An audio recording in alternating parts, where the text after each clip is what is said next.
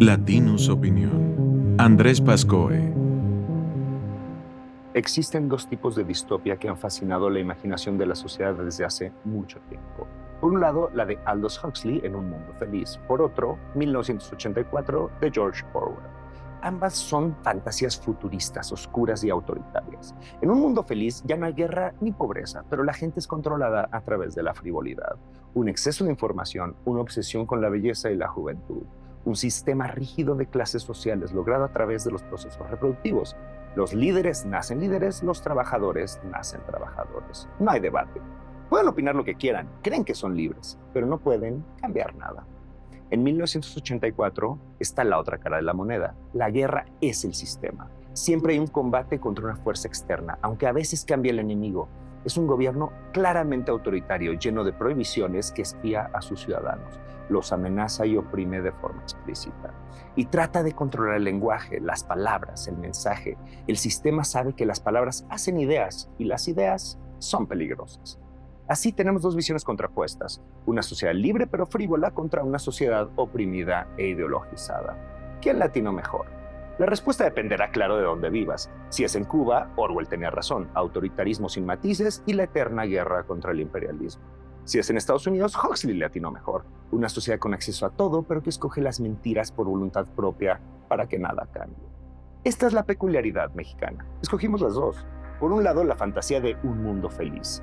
La gente está mejor que nunca. Podemos decir lo que queramos en redes sociales. Somos libres. Aceptamos el sistema de élites y pobres porque aunque cambie quién está en el poder, el pueblo pobre es bueno y quienes tienen ambiciones son aspiracionistas. Nos dicen que ya todo es distinto, aunque siga igual.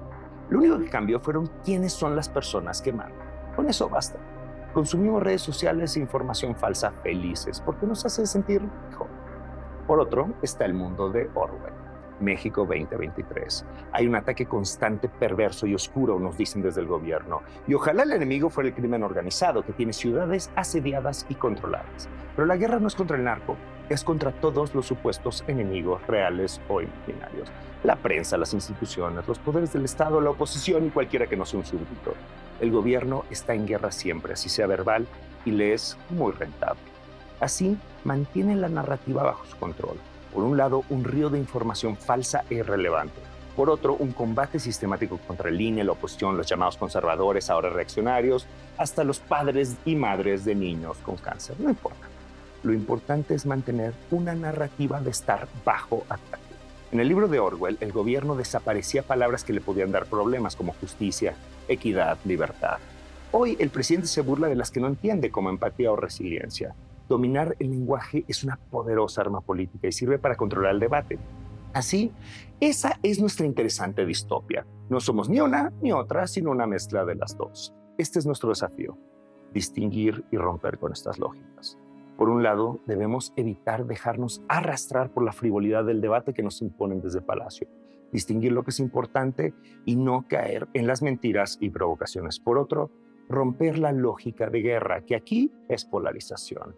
Debemos dejar de ser enemigos para volver a escucharnos y entendernos. Le hacemos un gran favor al régimen cayendo en su lógica de odio.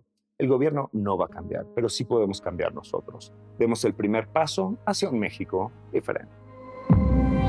Esto fue una producción de Latinus Podcast.